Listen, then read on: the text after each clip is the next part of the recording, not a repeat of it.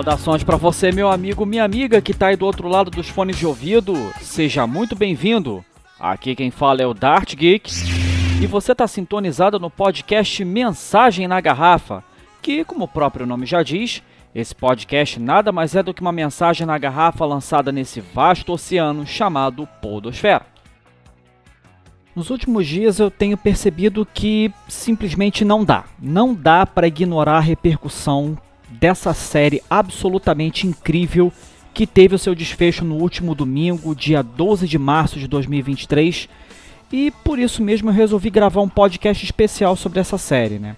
E a série em questão, meu amigo ouvinte, é essa que foi tida por muita gente especializada como simplesmente a melhor de todas as adaptações já feitas de um videogame para o live action. E se a gente está falando da melhor adaptação de um videogame para o live action, é claro que a gente está falando dela, né? The Last of Us. Sim, sim, vamos falar de The Last of Us porque o assunto está em voga e a gente tem que se pronunciar. Cara, é incrível. Depois que a série acabou no último domingo, tu vai na padaria, tem gente falando de The Last of Us. Tu vai na farmácia, tem gente com a camiseta de The Last of Us. Tu vai conversar com alguém no trabalho, o assunto é The Last of Us. Não tem pra onde fugir.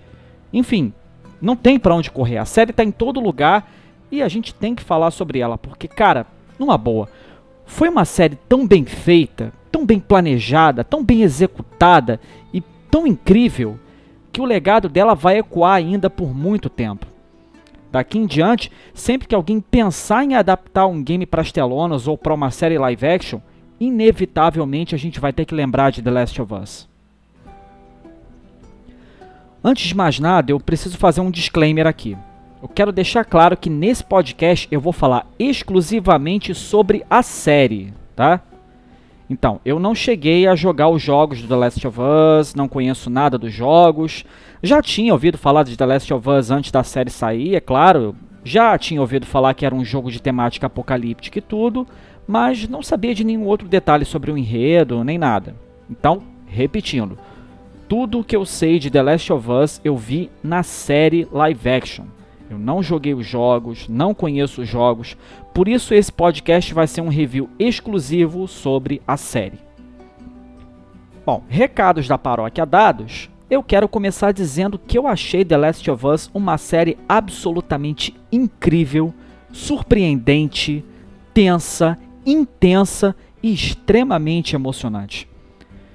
O que mais me impressionou em The Last of Us, cara, é que se a gente comparar com outras sagas apocalípticas de zumbi, como por exemplo, sei lá, Resident Evil, por exemplo, né? A gente vê que o foco dramático de The Last of Us é completamente diferente dessas outras sagas apocalípticas de zumbi. Enquanto que em sagas como Resident Evil, por exemplo, o eixo dramático se dá em torno dos próprios zumbis e o foco narrativo é a ação, né, o combate direto com os monstros, em The Last of Us, por outro lado, o eixo dramático se dá em torno dos humanos que sobreviveram, cara. E os zumbis infectados pelo fungo são um problema relativamente menor em comparação com os problemas essencialmente humanos que eles passam a enfrentar diariamente depois do apocalipse. Como, por exemplo, o fato de ter deixado uma vida inteira para trás, perdas, separações, mortes, isolamento, fome, sobrevivência, o confronto entre a Fedra autoritária e a resistência armada dos vagalumes. Enfim, em The Last of Us, ao contrário de todas as outras narrativas de apocalipse zumbi, o foco narrativo são os dramas humanos, e não a ação e o combate contra os zumbis. O pessoal que estava esperando ver em The Last of Us uma ação estonteante, como em Resident Evil, teve as expectativas completamente frustradas, né? E esse pessoal foi, em geral, o que mais criticou a série, né? Alegando que era uma, uma narrativa arrastada, tediosa, sem ação, etc. Enfim, quando se trata de The Last of Us, a gente tem que ter em mente que o foco narrativo não é a ação, nem a porradaria, nem o combate contra os zumbis, nem nada disso.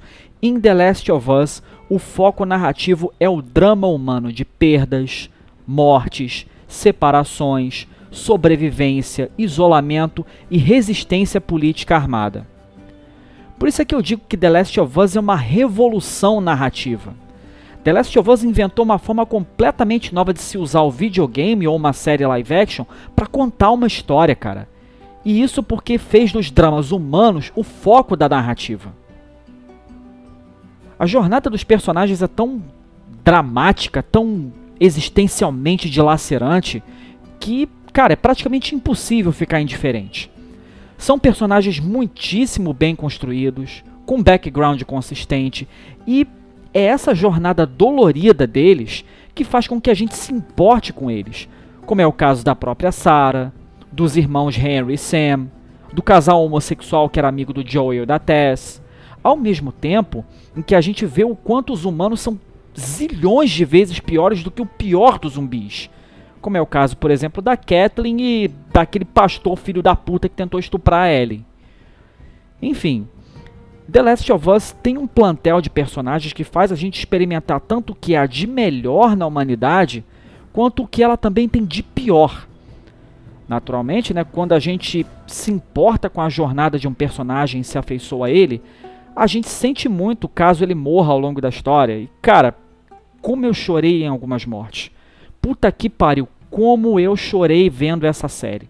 Chorei muito, chorei oceanos vendo essa série de The Last of Us.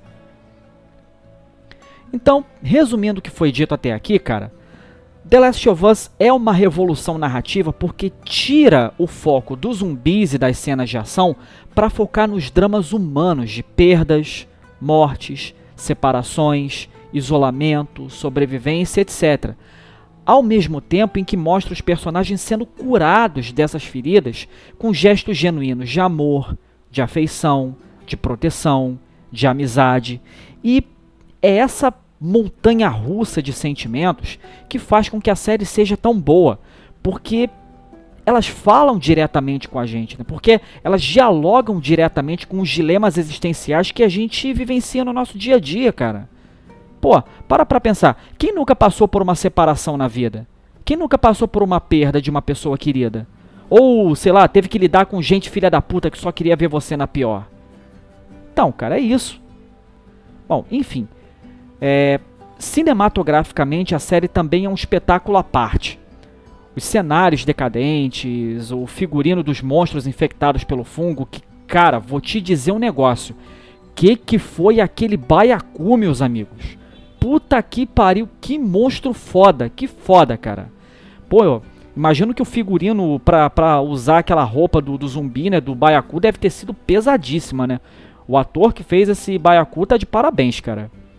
Bom, mas enfim, o cenário acerta, o figurino acerta, a trilha sonora acerta ao manter a música tema do jogo como música de abertura da série, as atuações acertam e o mais importante de tudo, cara, o roteiro, a história contada pela série acerta e acerta muito. Porque no final das contas, isso é que é o mais importante: ter uma boa história a ser contada. Olha, eu gostei muito da maioria dos episódios, viu? O primeiro episódio eu gostei pra caramba. Gostei muito mesmo, né? Que apresenta o apocalipse acontecendo e tudo mais, né? Mas o que me destruiu completamente foi a morte da Sarah. Cara, como eu chorei quando eu vi a morte da Sarah. Eu até hoje não superei a morte da Sarah no The Last of Us, cara. Toda vez que eu vejo a, a imagem do Joel abraçado com a Sarah morta, chorando, seja no jogo ou na série, cara, toda vez que eu vejo essa cena me dá vontade de chorar, cara. Toda vez que eu vejo, inevitavelmente me dá vontade de chorar.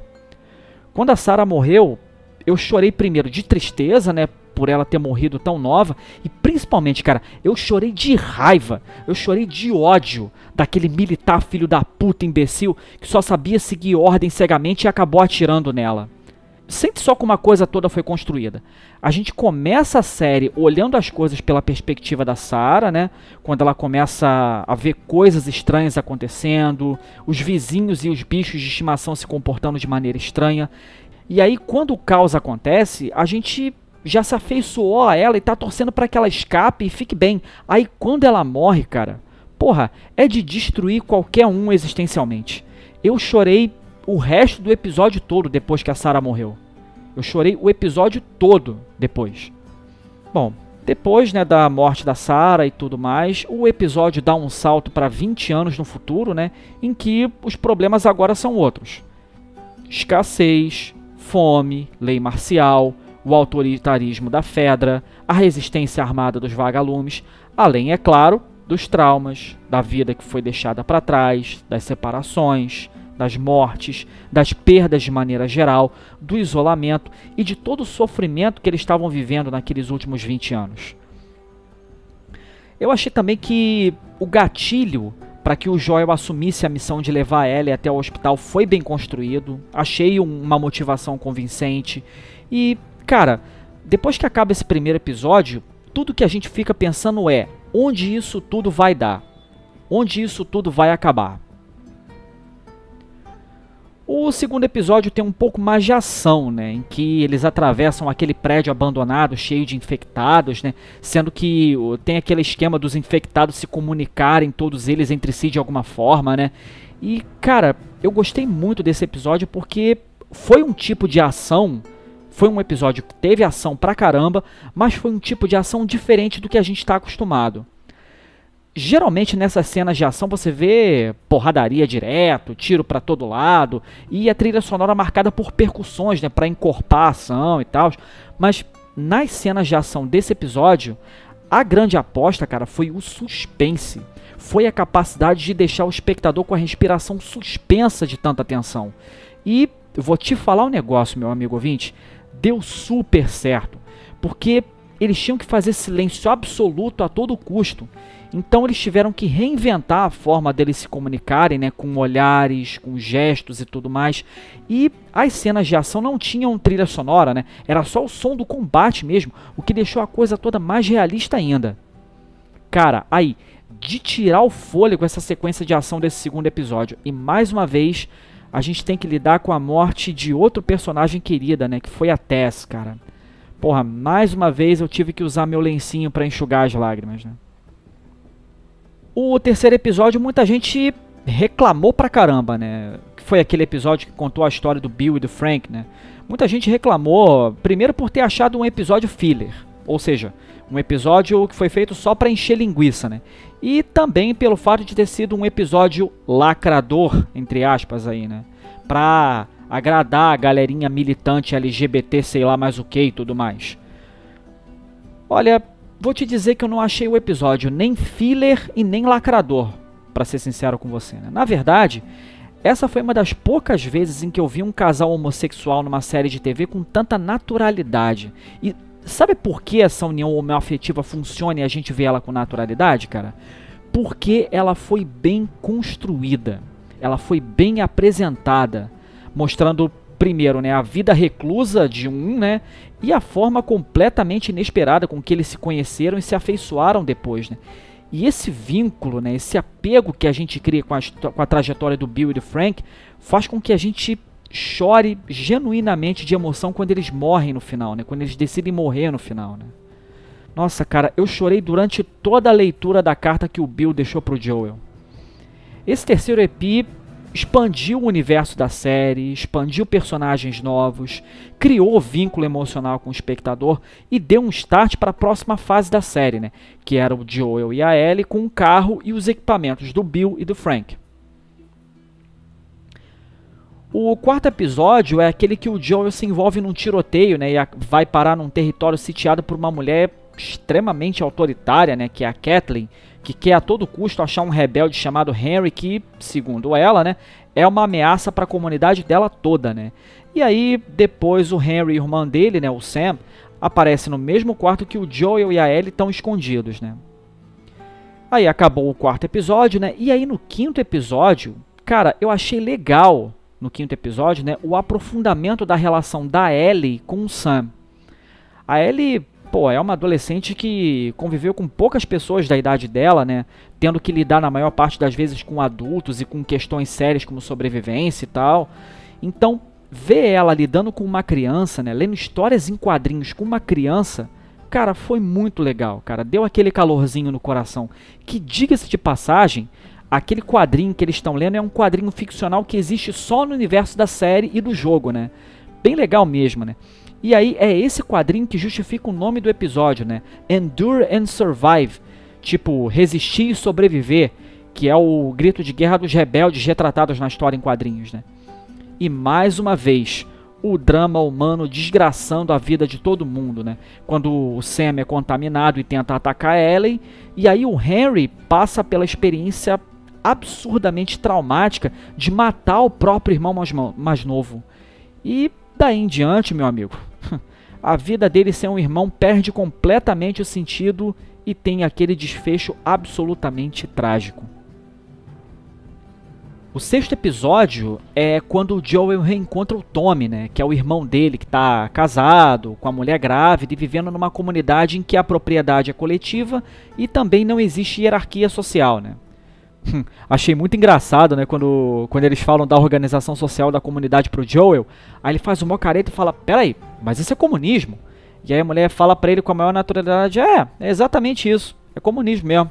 Hum, bem legal mesmo. Bom, o Joel tenta passar a bola pro Tommy, né, de levar a Ellie no hospital para que a imunidade dela ao fungo seja examinada, mas acaba que quem leva ela adiante é o próprio Joel, né? E nisso uns caçadores acabam ferindo ele no caminho, ele se fere, né, se machuca e aí eles vão depois para aquele aquele abrigo no sétimo episódio para Ellie tratar dele, né? Fazer aquela incisão cirúrgica nele, né, costurando o ferimento, etc. E aí, cara, mas o, o legal mesmo desse sétimo episódio. Cara, o sétimo episódio com certeza é um dos meus favoritos. Que é quando a Ellie e a, e a Riley, né, a amiga dela, né, aproveitam a noite juntas num antigo shopping abandonado.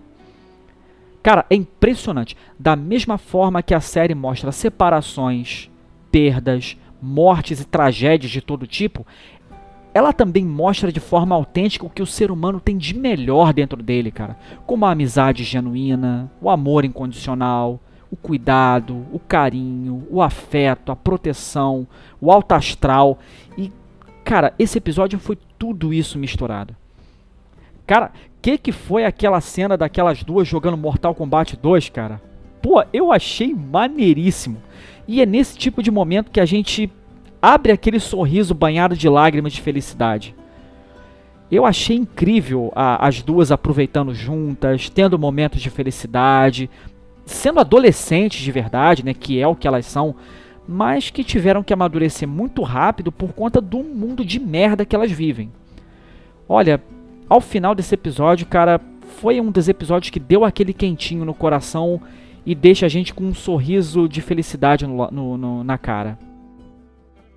Bom, o oitavo episódio, né, que foi o penúltimo episódio, mostrou simplesmente o pior monstro de todos da série, com certeza o pior vilão, o maior monstro de todos, mais brutal, mais cruel, mais desumano, que acredite se quiser, meu amigo ouvinte, não é nenhum infectado. O maior vilão de todos é um homem comum, com uma vida comum e um líder de uma comunidade religiosa. Cara, eu senti ódio desse personagem desde o início, cara. Eu senti ódio dele desde o primeiro momento que ele apareceu fazendo aquela pregação religiosa. E mais ainda depois do que ele fez, ou no caso que ele tentou fazer com a Ellie, né? Cara, ele tentou estuprar a Ellie. Porra, um, um fanático religioso, um líder religioso de uma comunidade tentar estuprar uma adolescente, tentar matar uma adolescente, estuprar ela antes Aí depois a gente vê a Ellie lutando contra ele, né, esfaqueando ele seguidas vezes, berrando de ódio. Cara, que libertador aquela cena da Ellie esfaqueando ele no final com tudo que ela tinha de mais brutal. Porra, puta que pariu. Merecia mais, cara. Um cara desse merece ser queimado vivo. Numa boa.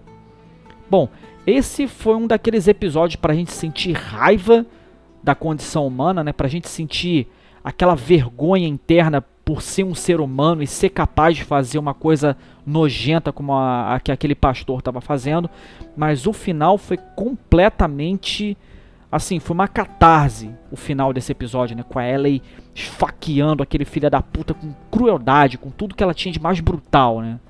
Porra, realmente foi, foi de lavar a alma, cara, esse episódio. E aí depois veio o nono e último episódio, né? Em que a Ellie e o Joel chegam ao Hospital dos Vagalumes, mas as coisas não saem muito bem como eles esperavam. Como o fungo se aloja no cérebro do hospedeiro, né, existe grande chance de o hospedeiro morrer caso ele sofra alguma intervenção cirúrgica cerebral. Né? E foi exatamente isso que o Joel sentiu quando a Marlene falou para ele que a Ellie estava na mesa de cirurgia medo da perda, medo de passar de novo pela experiência de perder uma menininha que ele amava, igual quando ele perdeu a Sarah. E aí, cara, ele toma a decisão de tirar a Ellie dali a qualquer custo e depois voltar para a comunidade do Tommy e ser feliz com ela sob a tutela dele. Foi incrível como esse último episódio aprofundou a relação entre o Joel e a Ellie.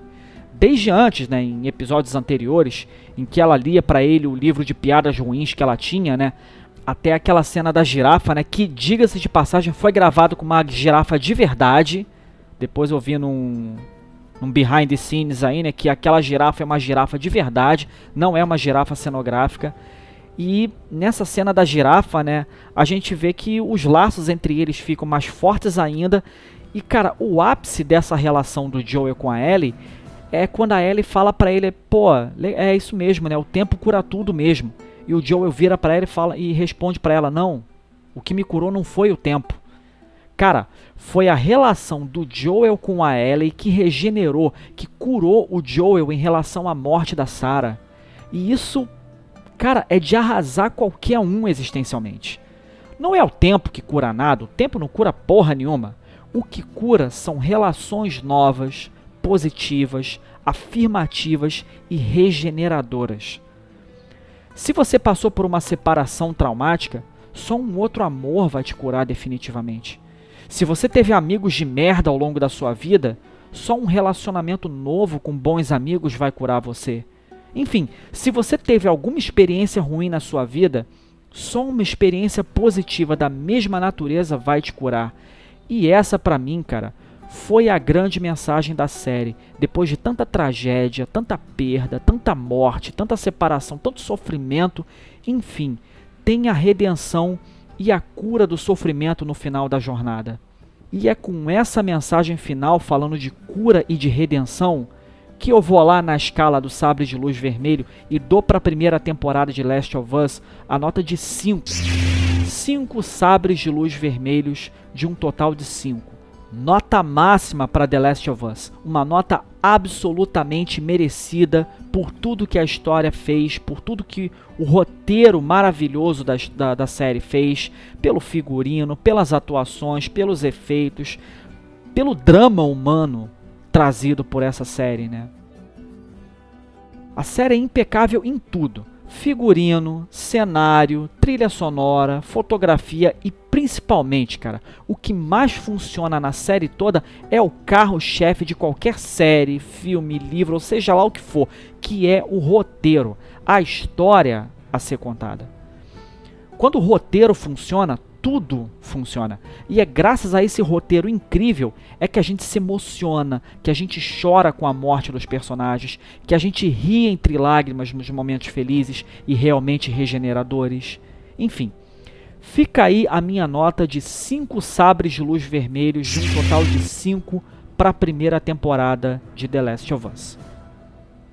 O que esperar para a próxima temporada? Bom, eu vi algumas teorias na internet, né? Parece que aquele médico que o Joel mata no último episódio é o pai de uma personagem do The Last of Us Part 2 chamada Abby. E depois de saber da morte do pai, né, ela vai querer se vingar a todo custo e, pelo visto, isso vai dar uma merda foda. Vamos ver onde é que essa história vai dar, né? E aguardar uma eternidade aí até a próxima temporada. Que, para nossa alegria, a segunda temporada de The Last of Us já foi confirmada. Bom, é isso aí, pessoal. Essas foram as minhas considerações sobre a primeira temporada de Last of Us. Se você gostou, deixa lá o seu joinha. Se você não concorda ou concorda com, com as coisas que eu falei aqui, deixa lá o seu comentário. Assina os nossos canais no Spotify, no SoundCloud, no YouTube. E fica atento para mais episódios do Mensagem na Garrafa Podcast. Um grande abraço e que a força esteja com você. Valeu!